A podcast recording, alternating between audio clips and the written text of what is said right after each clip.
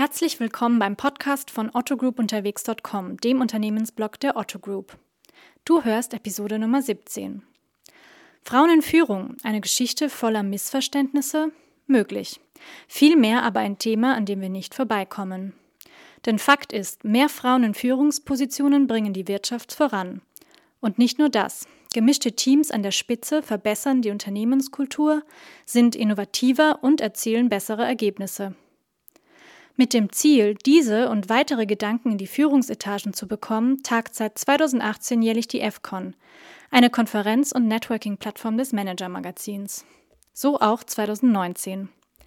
Nachfolgend der Mitschnitt eines spannenden Panels, den wir mit freundlicher Genehmigung des Veranstalters aufzeichnen durften. Das Thema Frauen in der Digitalwirtschaft, die unterschätzte Größe? Es diskutieren Martina Bruder, CEO des Wissens- und Informationsdienstleisters Wolters Kluwer, Marianne Bullwinkel, Country Manager Dach von Snap, Nicola Wolfram, CEO Tintech und Dr. Sabrina Zeplin, Direktorin Business Intelligence bei der Otto Group. Die Moderation übernimmt Eva Buchhorn vom Manager Magazin. Otto Group unterwegs, der Podcast zu den Themen Customer Centricity, Zukunft der Arbeit und Startup Business. Die digitale Transformation ist das Megathema unserer Zeit. Aber wenn man an die Digitalisierer denkt, fallen einem als erstes smarte Berliner Berater ein, oder Nerds in Kapuzenpullis, die nächtelang vor ihren Rechnern hocken und coden. Aber Digitalisierung ist auch eine Top-Management-Aufgabe und die wird überraschend oft von Frauen wahrgenommen. Warum das so ist, das erfahren wir jetzt. Unsere erste Panelistin hat ihre Karriere in der Verlagsbranche begonnen, wechselte dann später zu Viva, zu Yahoo und leitete das Datingportal Friendscout24. 2015 stieg sie dort aus, orientierte sich neu und kam ein Jahr später zu Wolters Kluwer. Das ist ein globaler Informationsdienstleister, der in Deutschland lange ein stockkonservativer Fachverlag für Recht und Steuern war und der sich global in den letzten zehn Jahren komplett digitalisiert hat, heute 87 Prozent seines Umsatzes mit digitalen Produkten macht. Begrüßen Sie Deutschland-Geschäftsführerin Martina Bruder.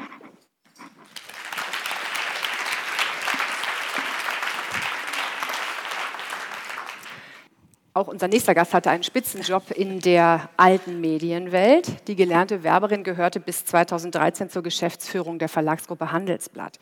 Nach ihrem Ausscheiden wollte sie mit sieben Freunden eine neue Moped-Marke unter dem schönen Namen Libertar aufbauen und ging pleite. Sie erfand sich noch einmal neu und zwar in der Digitalbranche. Sie kam zunächst als Deutschland-Statthalterin zu Facebook und seit 2017 ist sie Deutschland-Österreich-Schweiz-Chefin von Snapchat. Begrüßen Sie Marianne Bullwinkel.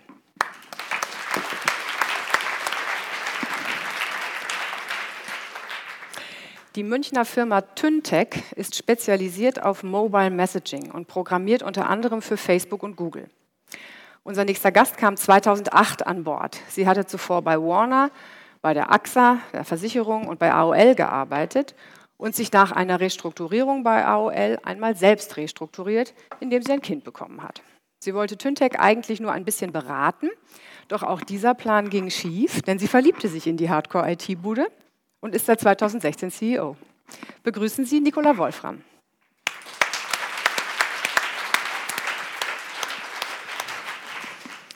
Unser vierter Podiumsgast hat eine recht geradlinige Karriere absolviert. Sie ist seit elf Jahren bei Otto. Dort leitet sie den Bereich Business Intelligence, eine Firma in der Firma, die in der Holding angesiedelt ist und softwarebasierte Services für alle Tochterfirmen anbietet. Und da hört die Geradlinigkeit auch schon auf, denn sie versteht sich als Leiterin eines Innovationslabors für den gesamten Konzern, stürzt sich also quasi jeden Tag ins Unbekannte. Freuen Sie sich auf Sabrina Zeppelin.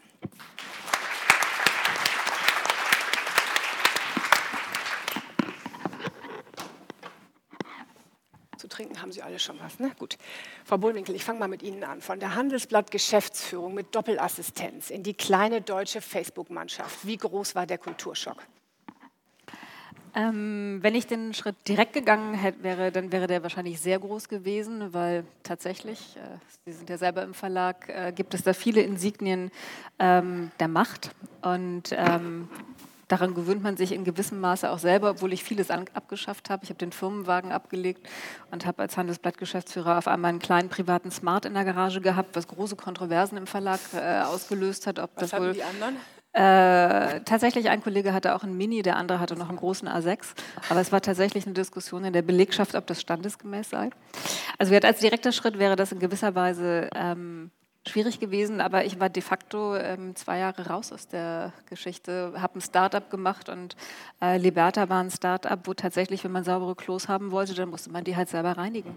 Und wenn man ein Event machen wollte, was unter Bikern meistens was mit Mopedpaaren, Grillen und Musik hören zu tun hat, äh, dann ist man halt selber losgegangen und hat Würstchen und sowas gekauft und hat die auf den Grill gehauen. Insofern war der Schritt ehrlich gesagt da nicht mehr so groß. Ähm, aber es war eine sehr, sehr interessante Erfahrung, weil man sich ja doch immer selber hinterfragt, was einem eigentlich wirklich wichtig ist, womit man leben kann und womit nicht. Und das muss jeder für sich selber beantworten. Mhm.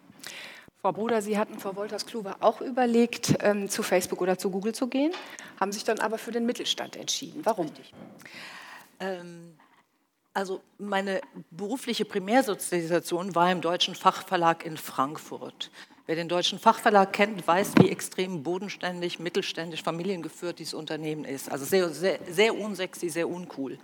Und ich habe dann ja den Bogen geschlagen, mich selbst immer wieder transformiert und genau in der Mitte meiner 30-jährigen Berufstätigkeit den Wechsel von analog zu digital zu Yahoo äh, vorgenommen.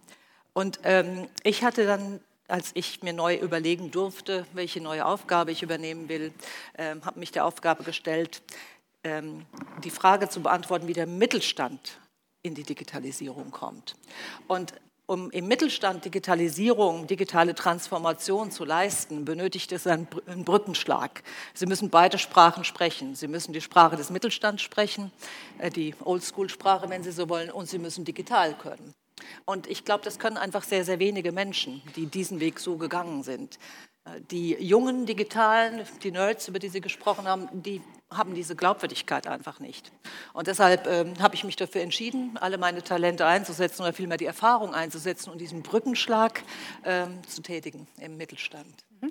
Und jetzt ist Woltersklöver natürlich, haben Sie gerade, äh, Frau Buchan, uns ja vorgestellt, ein weltweiter Konzern mit 4,4 Milliarden um, Umsatz. Aber natürlich hier in Deutschland sind wir genau das. Wir sind ein Mittelständler, der mitten in den Herausforderungen der digitalen Transformation steht. Und es wird Sie vielleicht auch nicht wundern, wenn ich hier preisgebe, dass wir weltweit 87 Prozent digitalen Umsatz haben, aber in Deutschland noch weit davon entfernt sind, was einmal mehr eine Besonderheit unseres Landes hier ist. Frau Wolfram, ich habe gesagt, Sie haben sich in Tyntec verliebt. Was war denn an den 60 Nerds, die Sie damals angetroffen haben, heute sind es 120, mit Ihren Messaging-Diensten so attraktiv? Ich glaube, aus meiner Perspektive, ich komme ja aus einer, äh, eigentlich aus einer Corporate-Karriere, äh, war die eigentliche Herausforderung, das, woran ich mich verliebt habe, das Unternehmertum. Also äh, ich bin in das Unternehmen gekommen äh, zu einem Zeitpunkt, als der erste institutionelle Investor on board kam. Das heißt, das Unternehmen war in so einer Post-Startup-Phase und äh, sollte im Prinzip auf die nächste Growth Curve äh, vorbereitet werden, was dann bedeutete, zieh Organisationen ein, ähm, im Prinzip das ganze Thema Ausbildung, Weiterbildung. Ich bin ja klassisch über die HR-Schiene äh, äh, eingestiegen.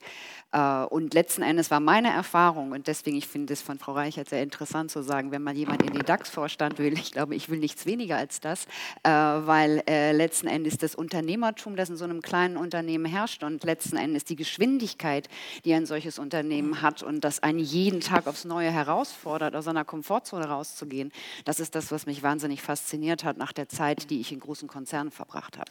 Also die Möglichkeit, etwas zu bewegen und letzten Endes eine Entscheidung zu treffen und es dann auch umzusetzen äh, und mit der Gruppe, mit der man es entschieden hat, auch gemeinsam dran zu ziehen und es nicht irgendwo hin zu delegieren. Äh, das fand ich extrem faszinierend und finde es bis heute. Also ich bin seit zehn Jahren bei dem Unternehmen. Ich habe letzten Endes eine, in einer wahnsinnigen Geschwindigkeit Dinge gelernt und tue es heute mhm. noch. Und das empfinde ich als ein großes Geschenk. Und Sie haben sich im Grunde auch in, bei Tyntec als Unternehmerin erfunden. Sie waren vorher angestellt. Ja, ja. Und das war das erste Mal, dass Sie, und dann waren Sie Beraterin und dann haben Sie festgestellt, ich kann auch in die Unternehmerrolle hineinwachsen. Ja, das war, äh, also wie gesagt, ich glaube, dass ich äh, für mich ähm, erkannt habe, dass es mein eigenes eigentliches Gen ist. Ja. Dass ich mich immer irgendwie in Corporate Environment mhm. sehr fremd gefühlt habe, weil mhm. ich letzten Endes auf dem Altar der politischen Diskussion gerne mal einen guten Inhalt geopfert sah, äh, was mich zugegebenermaßen einigermaßen aggressiv macht. Und wenn man dann letzten Endes mit einer, äh, mit einer guten Gruppe Menschen, äh, sei es Männer oder Frauen, zusammensitzt und sagt, es ist eine Idee, an die wir glauben, die setzen wir jetzt um und wir haben im Zweifelsfall auch dann äh, mit dem Risiko zu leben, dass wir es gegen die Wand fahren, was ja in innovativen Umfeldern gerne der Fall ist. Also man weiß nicht, worauf man sich einlässt. Wir beschäftigen uns mit Märkten, von denen man nicht, es gibt nicht das Rückwärtsgucken und wir machen mal eine Marktforschung, äh, sondern es gibt immer dieses Risiko und dann letzten Endes ein well-educated Risk zu, zu unternehmen und gemeinsam zu sagen, wir nehmen es und wir machen es und zu scheitern auch gemeinsam ist auch etwas, was zusammenschweißt. Und in der Tat, ich glaube, ich habe meinen Ort gefunden. Ich würde nie wieder zurückgehen in einen anderen Kontext. Äh, und ich würde auch immer wieder lieber zehnmal scheitern, als noch einmal diese Sicherheit zu spüren, die einen lähmt. Frau Zeppelin, Sie alle vier sind keine Informatikerinnen, Sie auch nicht. Wie verschafft man sich unter all diesen IT-Experten täglich Respekt?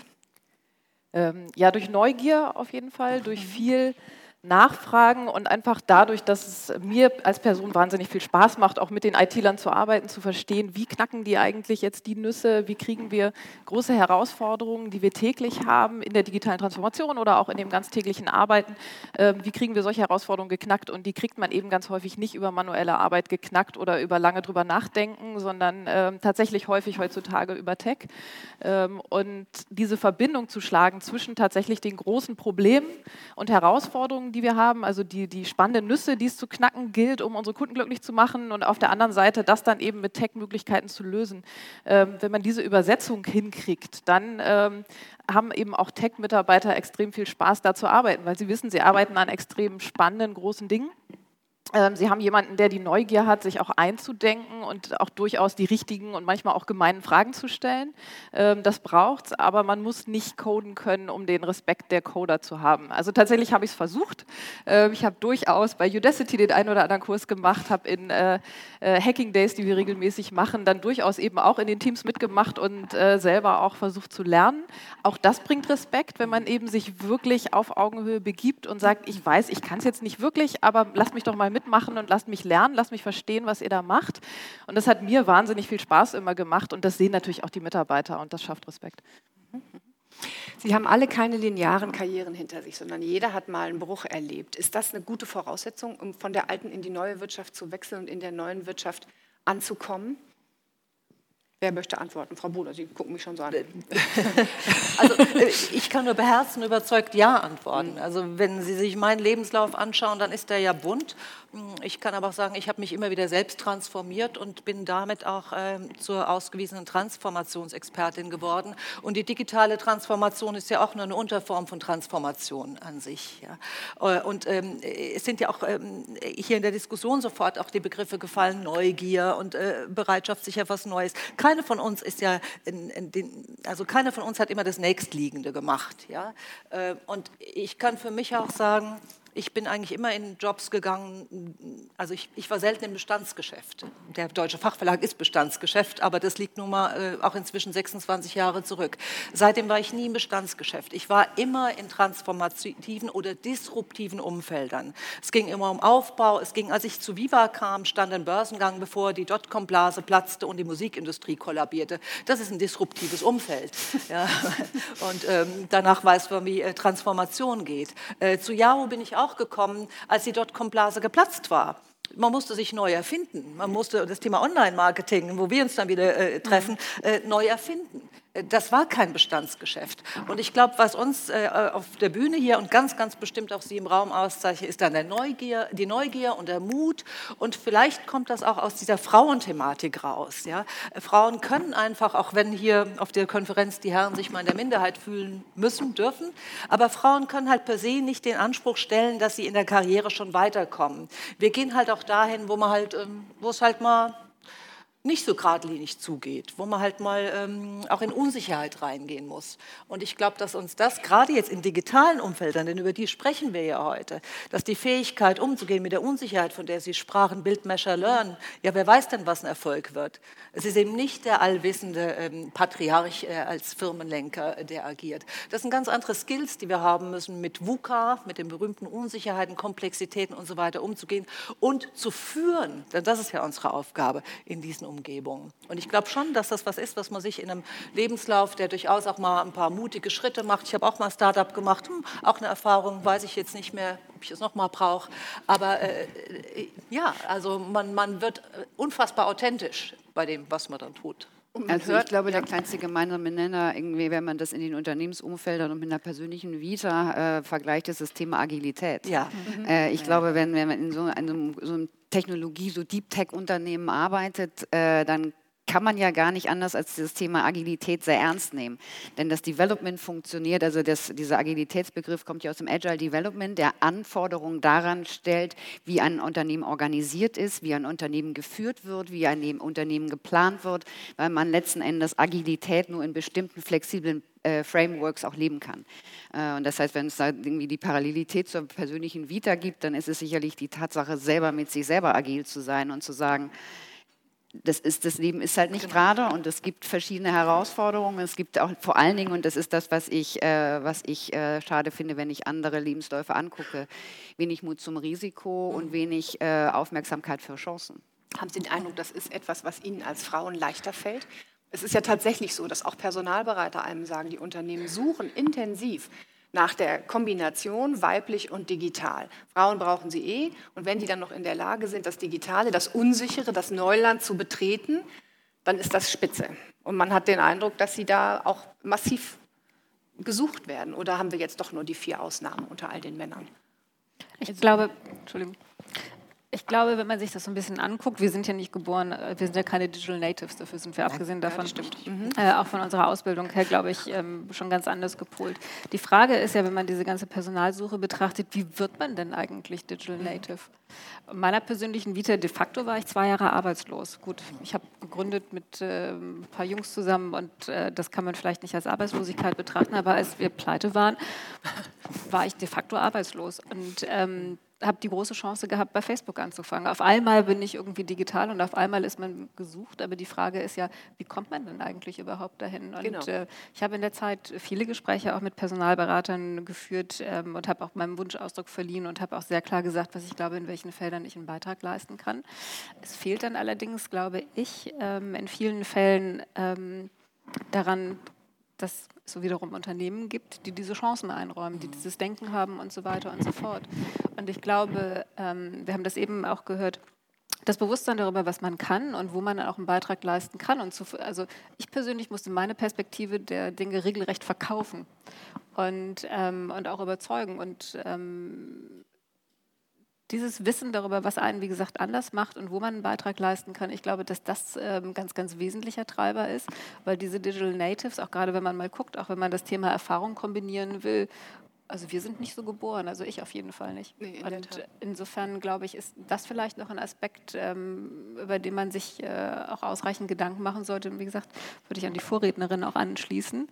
Und dann muss man einfach in einem Umfeld sein, wo man sagt, ja, das entspricht mir, das macht mir Spaß und ich bin auch bereit, das zu tun, was nötig ist, äh, um da erfolgreich zu sein. Ich würde noch mal ein Thema aufgreifen, was wir vorhin schon kurz gestriffen haben, das Thema Mut und Zutrauen.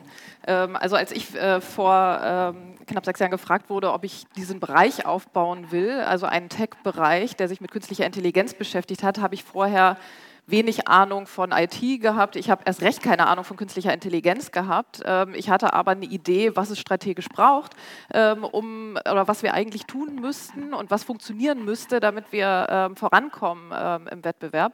Und habe natürlich kurz drüber nachgedacht, habe dann mal gesagt, ja klar werde ich das hinkriegen. Äh, das, was es braucht, das werde ich schon lernen.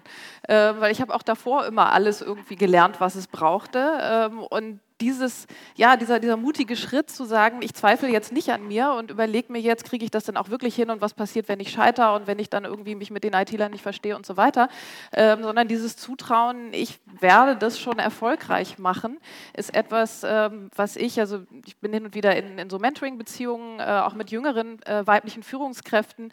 Und da vermisse ich immer mal wieder diesen Mut oder dieses Zutrauen äh, in sich selber. Und dann kommen Fragen, ja, ich habe jetzt hier eine neue Jobmöglichkeit, soll ich das machen, ist eigentlich eine Nummer zu groß für mich. Ähm, und das finde ich ist etwas ganz, ganz Wichtiges, was wir als Frauen brauchen, an uns zu glauben und zu sagen, das wird schon gehen. Und wenn nicht, ähm, auch dann gibt es eben äh, Brüche, die auch wieder zu irgendwas Gutem führen können, weil man wird auch schon irgendwas Spannendes nächstes machen können. Wir hatten eben schon das, ähm, das Wort Agile und Agility. Das ist ja auch so ein Buzzword, was immer fällt, wenn es um Digitalisierung geht. Wir haben jetzt mal die Gelegenheit zu erklären, was zum Teufel das eigentlich ist. Was ist agile Führung jenseits der Plattitüde, dass man da irgendwie schnell ist? Äh, Frau Wolfram, können Sie es erläutern? Also, Sie haben es aufgebracht. Agile, ja, Entschuldigung. kommt in diesen Welten an diesem Es kommt zu Ihnen zurück. Es kommt aus dem Agile Development in der Ja. Tat. Äh, Agile Development ist etwas, was im Prinzip in kurzen Sprints, die idealerweise nicht länger sind als ein paar Tage, Arbeitsergebnisse liefert, äh, die dann das nächste Arbeitsergebnis triggern, um das mal ganz banal äh, zu sagen. Äh, das heißt, man äh, arbeitet in sehr, sehr schnellen Zyklen äh, und dieses äh, Arbeiten in schnellen Zyklen und äh, die, der, die Verteilung oder das Runterbrechen einer großen Entwicklungsaufgabe in ganz, ganz viele kleine Sprints führt zu einer bestimmten Art, wie die Organisation zu funktionieren hat. Das heißt, in der, in der Führung oder im Aufsetzen des Unternehmens zählt Hierarchie nichts mehr weil die Hierarchie für ein agiles Umfeld zu langsam ist. Wenn ich oben sitze und sage, so jetzt wollen wir mal mit dem mittleren Management reden, dann dauert es doch die ein oder andere Stunde oder auch den ein oder anderen Tag, bis die Information von A nach B ist. Äh, Das heißt mit anderen Worten, in agilen Umfeldern äh, delegieren Sie die Verantwortung so weit es geht nach unten um da die Geschwindigkeit aufzunehmen. Und das heißt, alles das, was Sie gelernt haben in der klassischen Managementlehre, ist Makulatur, weil Sie all die, die Leute, wie Sie die Leute in Arbeit äh, oder in, sagen wir mal, in soziale Interak oder produktive Interaktion versetzen, ganz anderen Regeln folgt. So, das hört sich jetzt irgendwie im täglichen Erleben ist das toll, weil äh, die unterschiedlichsten Leute extrem inhaltsgetrieben unter einem, äh, unter einem äh, auch hohen Erfolgsdruck gemeinsam an einem, wie gesagt, Inhalt arbeiten und nicht an dem Erfüllen einer Managementaufgabe. Und also ich finde dieses agile Arbeiten sehr spannend, aber es bedeutet auch, dass sie zum Beispiel Schwierigkeiten mit einem Budget kriegen. Klassisches Instrument ist ein Budget in einem agilen Umfeld etwas, was Sie in dem Moment, wo Sie es gemacht haben, auch schon gleich wieder wegschmeißen können, äh, weil äh, es letzten Endes eigentlich keine lange Halbwertszeit hat. Es gibt so bestimmte Dinge, die schwierig sind in agilen Umfeldern, aber äh, gut, damit muss man dann leben. Aber die Herausforderung ist, äh, in jeder Managementfunktion oder Führungsfunktion Menschen in Interaktionen zu versetzen und das funktioniert in agilen Umfeldern anders als in einem klassischen hierarchiegetriebenen Unternehmen. Sicherlich im Konzern schwieriger als in jungen, kleinen Unternehmen, Frau Zepplin und Frau Bruder, oder? Weil da ja die Mitarbeiter seit Jahrzehnten daran gewöhnt sind, von oben die Befehle zu bekommen und sie auszuführen und im Grunde vielleicht gar nicht agil sein wollen, auch nicht so selbstverantwortlich. Ja, also tatsächlich hört sich das ja immer so schön an und ich würde auch sagen, also wir arbeiten äh, sehr agil und tatsächlich ist es sehr produktiv und macht sehr viel Spaß, aber diese Transformation ist tatsächlich äh, fern von einfach und auch geprägt von ganz vielen Missverständnissen. Ähm, also das eine ist tatsächlich auf der Mitarbeiterebene, ja, das ist so, ähm, eben diese Eigenverantwortung zu übernehmen, in einem crossfunktionalen Team wirklich für die Lösung komplett verantwortlich zu sein. Ähm, das ist erstmal, also braucht Gewöhnung, wenn man vorher sehr klein geschnitten gesagt bekommen hat, was man denn jetzt machen soll. Und da müssen Mitarbeiter an vielen Stellen auch erst reinwachsen und sich wohlfühlen, dann eben in dieser Verantwortung. Das ist das eine. Und das andere ist aber auch die Führungsrolle. Also gerade fiel ja schon das Stichwort Hierarchie. Ähm, und als wir gestartet sind, ähm, in meinem Team tatsächlich eine ähm, agile Transformation, Reorganisation zu machen, haben wir uns gefragt, können wir eigentlich Hierarchie komplett abschaffen? Und haben gesagt, so eigentlich können wir doch jetzt hier die ganzen Führungsrollen abschaffen. Wir sind jetzt hier nur noch Teams. Haben uns damit auseinandergesetzt, haben letztendlich die typische Matrix gebaut, wo wir die Führungsrollen auseinandergezogen haben in People Leads und in fachliche Leads, ähm, was auch im Prinzip gut funktioniert hat. Ähm, jetzt kam es aber dann zu dem Thema, dass ich gesagt habe, naja, ich als ähm, sozusagen oberste Führungskraft muss mich da jetzt ja sehr stark zurückziehen. Wir reden ja über Empowerment. Teams sollen das ja alles selbst lösen. Ein Teil war die Mitarbeiter, die Schwierigkeiten hatten, diese Verantwortung zu übernehmen, klar. Ein anderer Teil war aber auch, ähm, dass mir dann bewusst geworden ist, es braucht eigentlich noch viel mehr Führung äh, in einer agilen, einem agilen Setting. Also es braucht nicht mehr Management, aber es braucht mehr Führung und es braucht viel mehr Transparenz, viel mehr Kommunikation und auch viel mehr Klarheit für den Einzelnen, wo wollen wir denn eigentlich hin? Also was ist eigentlich unsere Vision, was ist unser Ziel, was sind unsere Leitplanken? Weil sonst habe ich die totale Konfusion, was der Einzelne da eigentlich machen will und letztendlich keine produktive Agilität, sondern ungesteuerte, wir machen irgendwas. Ne? Und das ist letztendlich ein Lernprozess, der häufig missverstanden wird, ja, ja. wenn es heißt, wir brauchen keine Hierarchie mehr. Das heißt nicht, wir brauchen keine Führung mehr. Es braucht ganz viel immer wieder darüber reden, wo wollen wir hin, genau. was sind unsere Ziele, was ist unsere Strategie, wie arbeiten wir. Ne? Genau. Frau Bruder nickt. Also ja? Ich, ich, äh, kann Ihnen nur aus vollem Herzen zustimmen. Ich würde aber das Thema agile Führung noch mal einordnen in, in einen etwas weiter gesteckten Kontext. Es geht ja um die Führung, wenn wir über Digitalisierung reden, geht es ja über Führung in innovationsorientierten ähm, äh, Geschäften. Und wenn Sie so wollen, steht am Anfang erstmal die transformationale Führung, ja, die sehr viel mit Motivation und Empowerment und Inspiration zu tun hat. Die agile Führung, die, die selbstverständlich bedingt, dass äh, der Führende agile Methoden auch wirklich kann und nicht nur drüber spricht.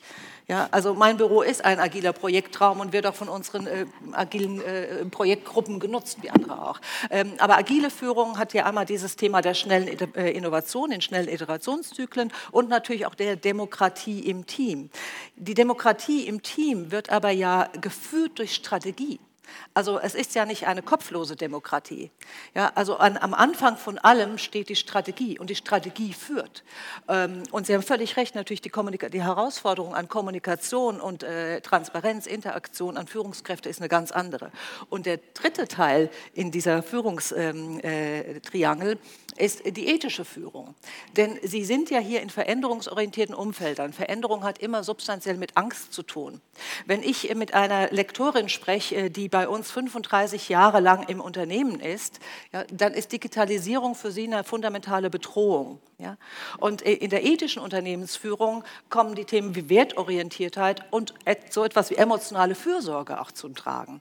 Und die drei Dinge zusammen sind wiederum die Frage, wie ich vom A, also Old School in neu, New School, in digital komme und aber auch alle mitnehmen und nicht eine Tanker-Speedboat-Barriere einziehe und sage, ihr seid sowieso die Vergessenen und da liegt die Zukunft. Also insofern, ich bin ganz und gar bei Ihnen. Agile Führung ist fundamental wichtig in Innovationsumfeldern. Ohne geht es gar nicht. Aber ich würde den Rahmen drumherum setzen, nochmal in eine Verantwortung, in eine breitere Verantwortung, wo ich einfach auch finde, dass Frauen eine hervorragende Chance haben, weil sie das besser können als Männer.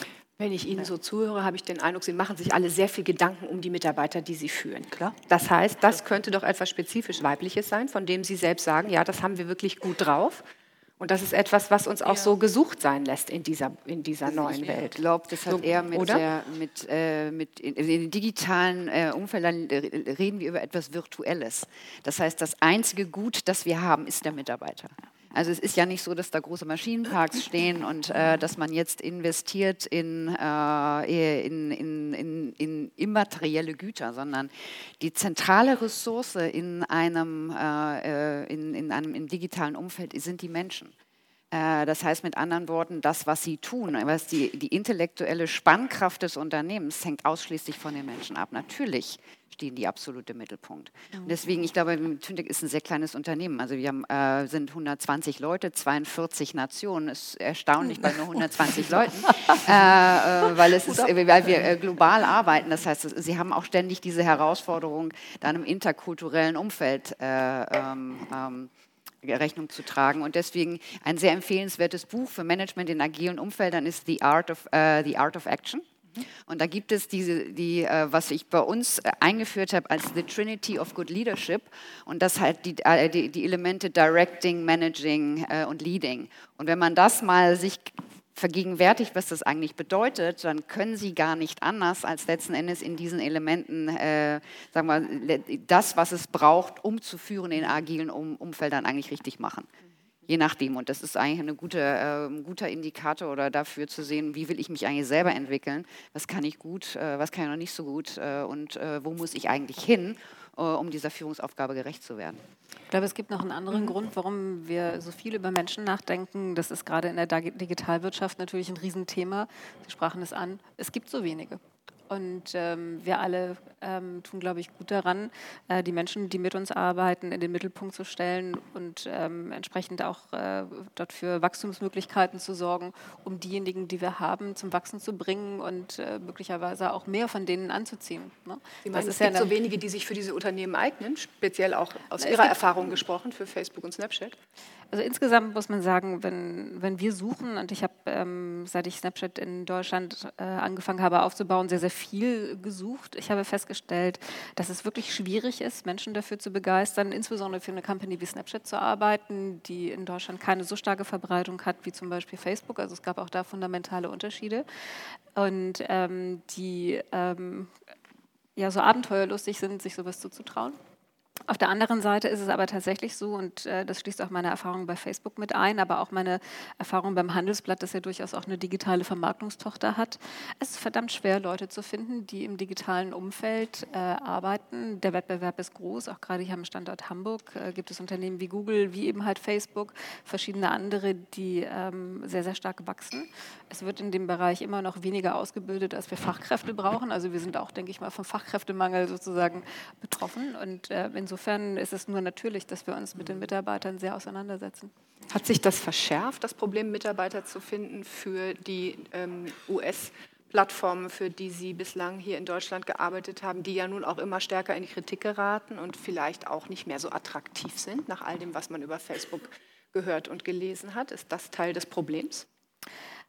Äh, ich kann für Facebook nicht sprechen, seit ich da raus bin und das sind nun immerhin auch ähm, zwei Jahre. Ich kann nur von meiner Erfahrung ähm, von vor zwei Jahren berichten und da ist es kein Thema gewesen. Für junge Leute sind sowohl Google wie auch Facebook sehr, sehr attraktive Arbeitgeber.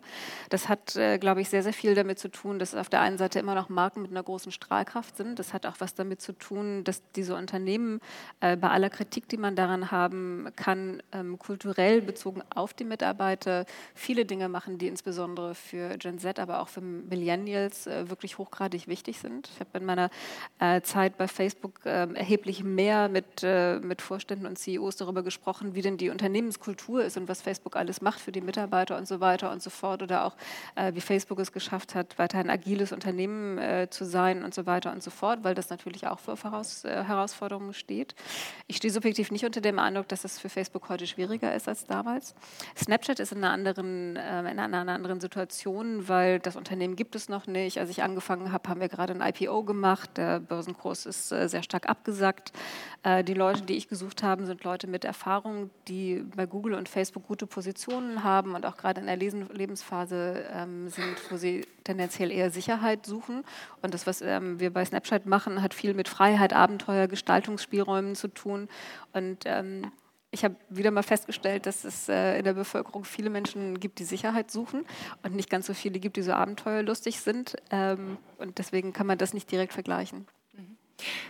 Wir haben den Eindruck, wenn man mit Facebook oder mit anderen äh, US-Tech-Plattformen spricht, dass sie sehr verschlossen sind, dass sie wenig von sich preisgeben. Sie haben jetzt mal die Gelegenheit zu erklären, was diese Unternehmen wirklich bei aller Kritik Gutes für die Mitarbeiter tun. Sie haben es gerade angerissen. Was können wir von Facebook denn in Bezug auf Führung oder von Snapchat in Bezug auf Führung lernen? Hm. Ohne immer gleich mitzudenken, dass da Unternehmen sind, die auch sehr straff geführt sind, die wenig nach außen dringen lassen, die schwierig zu sein scheinen, jedenfalls im öffentlichen Umgang.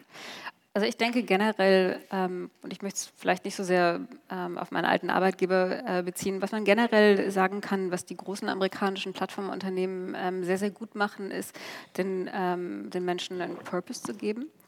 Und ähm, da gibt es durchaus vieles. Es sind ja Unternehmen, die sich eben halt nicht nur ähm, am Markt ähm, mit sehr, sehr innovativen und mobilen und ähm, auch ähm, sich schnell wandelnden ähm, Kulturen, Umfeldern und so weiter und so fort bewegen, sondern die sich in vielen Fällen auch tatsächlich in ihrer eigenen Community äh, lokal engagieren, die sich sehr, sehr für Diversity einsetzen, die sehr darum ringen, Modelle zu finden, in denen Menschen Arbeit und Leben sehr gut miteinander in Einklang bringen zu können, wo alle diese Themen, die wir auch heute äh, Morgen in dem Vortrag gehört haben, ähm, sehr, sehr gut umsetzen. Da gibt es viele Anreize. Ich glaube, die bekannten Anreize sind, dass, ähm, ne, dass wirklich ähm, sehr viel in der Freizeit auch äh, angeboten wird, sehr viele mhm. Möglichkeiten, Sport zu machen, äh, wo äh, geholfen wird, sich gut zu ernähren, wo es sehr, sehr einfach ist, ähm, Beruf und ähm, und Elternschaft miteinander zu vereinbaren. Also auch gerade ähm, Väter auch sehr, sehr stark gefördert werden und nicht mhm. nur die Mütter.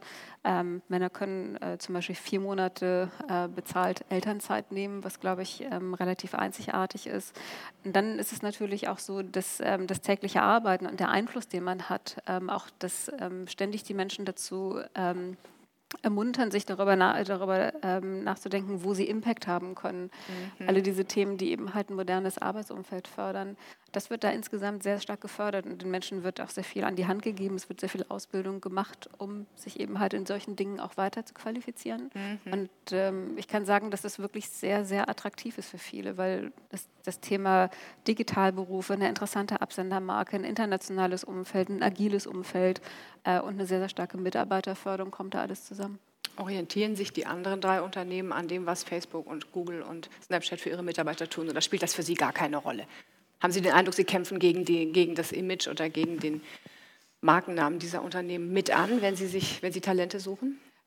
Also wenn wir, ähm, also in der Regel, wenn wir Tech-Talente suchen, das ist sicherlich die größte Herausforderung für uns. Mhm. Ähm, so, da, da ist es ehrlich gesagt nicht in erster Linie Facebook und Google, weil die gar keine Entwicklung in Deutschland oder, oder kaum okay. Entwicklung in Deutschland haben. Da ist es eher die Herausforderung, dass mittlerweile ja eigentlich die gesamte deutsche Industrie irgendwas mit Tech machen muss.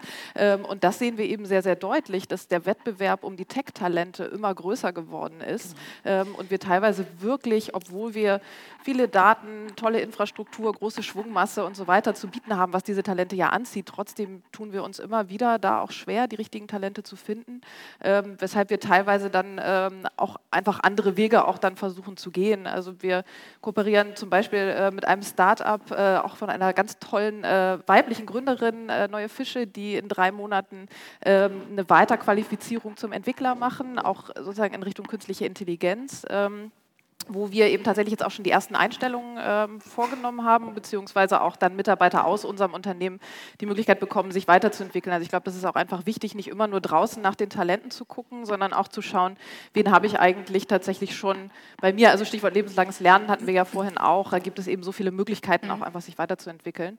Also deshalb würde ich sagen, das an der Stelle eigentlich, äh, eigentlich eher nicht. Ich habe eingangs gesagt, Digitalisierung betrifft jedes Unternehmen, also auch die, die äh, Laufbahn, die Tätigkeit der Gäste, die wir heute hier haben. Wie stark beschäftigen Sie sich jeweils mit dem, was ganz neu diskutiert wird an neuen Technologien, Blockchain, künstliche Intelligenz, Robotik. Ist das etwas, womit Sie sich jeden Tag auseinandersetzen und wo Sie auch unseren Gästen empfehlen würden, das intensiv zu tun, sich für diese Themen mehr zu interessieren? Oder muss das so intensiv nicht sein? Wer möchte antworten? Ja, es kommt darauf an, in welcher Funktion im Unternehmen man mhm. ist. Ich bin CEO, ich mache Strategie, natürlich muss ich mich da rein. Äh, mhm. Äh, also wenn eine neue Entwicklung wie Blockchain aufkommt, muss ich mich mit Blockchain auskennen. Sie setzen Sie Und ich einem, muss wissen, ja. was bedeutet Blockchain für uns. Mhm. Ist, das eine, ist das eine innovative äh, Technologie, äh, mit der wir uns beschäftigen müssen, die Bestandteil unserer Produkte werden muss? Die Antwort darauf ist ja. Mhm. Äh, und dann heißt es, wie setze ich das eigentlich um? Wie komme ich an die Leute, die Blockchain können?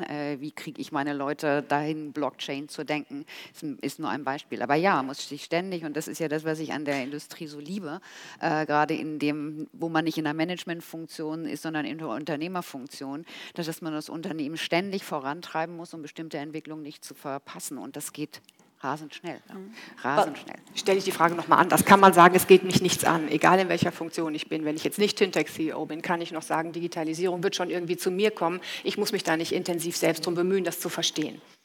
Also Antwort natürlich nicht. Natürlich muss man sich damit beschäftigen, aber es ist genau die Frage, wie man sich damit beschäftigen muss. Und das muss jeder für sich verantworten in der Relevanz.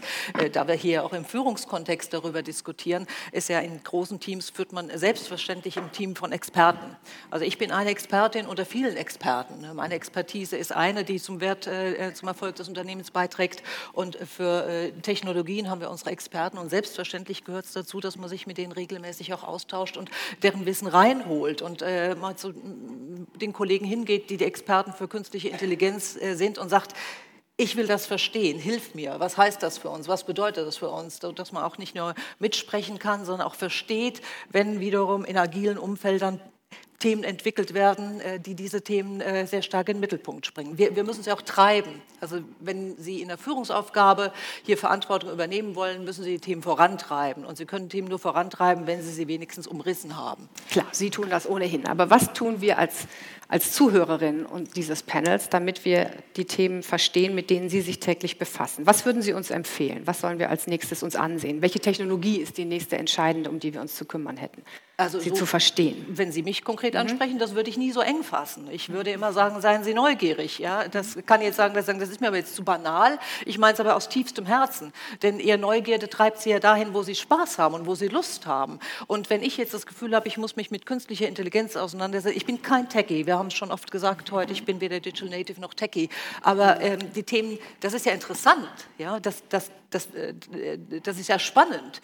Äh, und was Sie nicht interessiert und was Sie nicht spannend finden, dafür werden Sie auch nie eine, eine, daran werden Sie eine Lust und eine Freude haben.